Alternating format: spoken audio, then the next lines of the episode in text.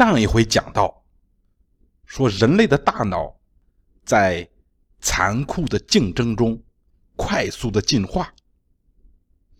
那么，到底是在生态挑战，还是在这个社交挑战中快速进化的呢？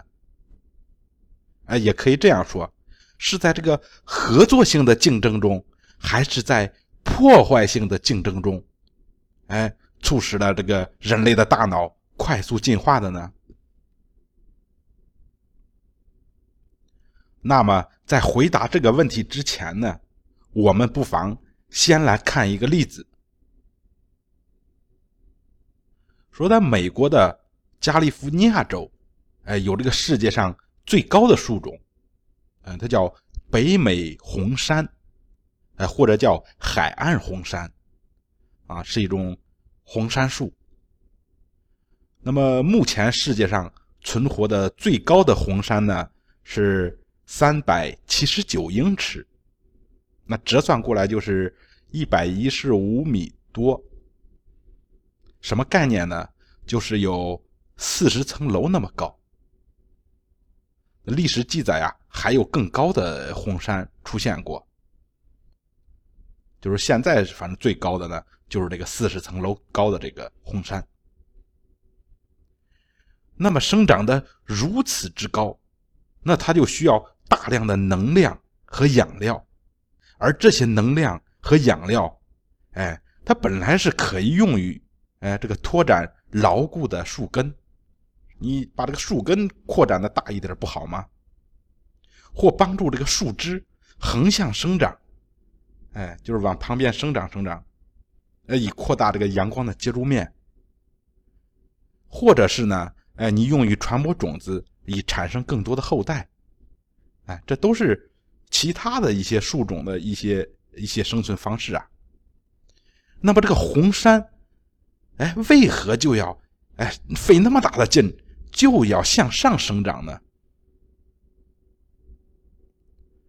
那我们说呀，就是每一个树种，它选择不同的生长方式，都肯定是有它的道理的。那么长得高的这些树里边呢，哎，有些。是为了呢，这个种子传播的更多，它长得高嘛，它就传播的远，传播的多。那有些树种呢，就是靠这个高度来保护这个树叶，哎，不被动物吃掉。哎，你例如这个刺槐树，它就需要努力的长高，哎，以远离这个长颈鹿的魔爪，啊，不是魔爪是吧？是魔嘴。但是。这个长高呢，对于大部分这个树木来说，它就是为了获取更多的阳光。其实绝大部分的树啊，你长高就是为了获取更多的阳光。你在这个密密麻麻的这个树林里，树木丛生，竞争激烈，阳光呢是一种稀缺资源，但是它又是一种，哎。至关重要的资源，所以即使这个红杉呀是这个树中长得最高的啊，但是它呢也会面临哎得不到充足阳光的危险。毕竟呢，一棵红杉的周围还有其他的同类在争夺资源，所以啊，很多时候一个物种。最大的竞争就是对手，哎，他自己，就是他这个物种，它本身。因此，这个红杉深陷这个物种，呃，进化这个军备竞赛，哎，或者说叫和同类的高度竞赛。那红杉之所以长得高，是因为它的同类都很高，如果不尽快努力的向上生长。那么不久之后，它就会叶枯枝萎，死在同类的阴影之下。那你想象一下，我们在一片广袤的草地上，一望无垠的草地上，那看到一棵红杉，哎，孤单的矗立在那儿，四十层楼高，高耸入云。那么它就会看起来很不合群，甚至呢与周遭这个环境格格不入。那么会有这样的场景出现吗？应该啊是不会的。毕竟大自然呢，它不是这个套路。为什么一棵树要费那么大的劲儿，在开阔的土地上长那么高呢？这样不就很容易被那些矮小的，哎，但是却注重繁殖的树种打败了吗？那答案是肯定的。我们可以推断，这个红杉呀，它不适宜生长在开阔的地方。那相反，在这个茂密的森林里，那才是它的归宿。那只有在对的环境中，哎，红杉的高度它才有意义。哎，那现在呢，我们回到人类的世界，那就像红杉一样，人类这一物种的大脑特别大。如果我们将人类哎比作生长在这个开阔草地上的那棵单独的红杉的话，那其他的那些物种呢，就是这个草地上的矮草。人类的智力和动物的智力，就是有一个研究，那就是说这个测量人这个脑指数，就是人类和动物的脑指数一种对比。那么说呢，草原上的那个狮子，它的智力指数就是脑指数是多少呢？大约呃在。零点六，那么狗的脑指数在多少呢？大约在一点二。那智力更高的啊，像猩猩、大猩猩，这个这属于灵长类动物里边这个级别较高的。那么它的智力指数在多少呢？它在二点五左右。那再说人类，人类的指数是多少？人类的指数是七点五。所以呢，人类的智力很高，足以碾压哎其他的一切物种。你即使这个其他物种里边智力最高的这个猩猩，它的智力也才二点五，人类要高它三倍。那么我们哎就会感到困惑啊，那这样的智力看起来呢似乎就不合情理了，甚至呢没有必要。那这样对不对呢？显然呢这样是不对的，因为人类的大脑还在哎快速的进化，并且是越来越快，所以呢就好像红山一样，就是说。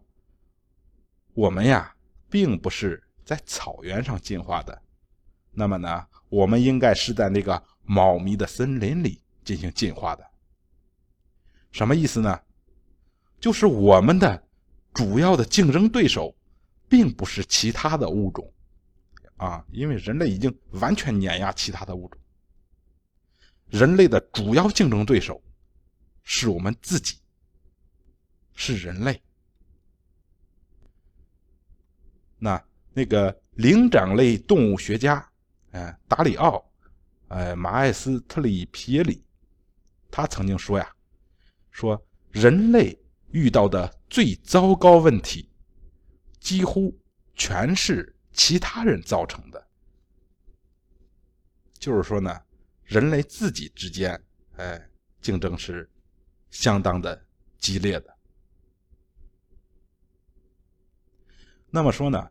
最早的智人，哎，什么叫智人？早期的人类，智是智力的智，哎，人是人类的人。最早的智人呢，是在这个哎二十到五十人哎组成的小部落中聚集性的居住。那这些小部落呢，就像红树林或小森林一样。但是这个智人呢，争夺的并不是阳光。而是那些更能巩固哎我们灵长类动物地位的资源，是什么呢？就是食物，哎交配权、领土以及社会地位。如果我们想要获得这些，那就需要努力的去打败竞争对手。那有一个假说呀，叫社会脑假说，哎，也称为马基亚维利智力假说。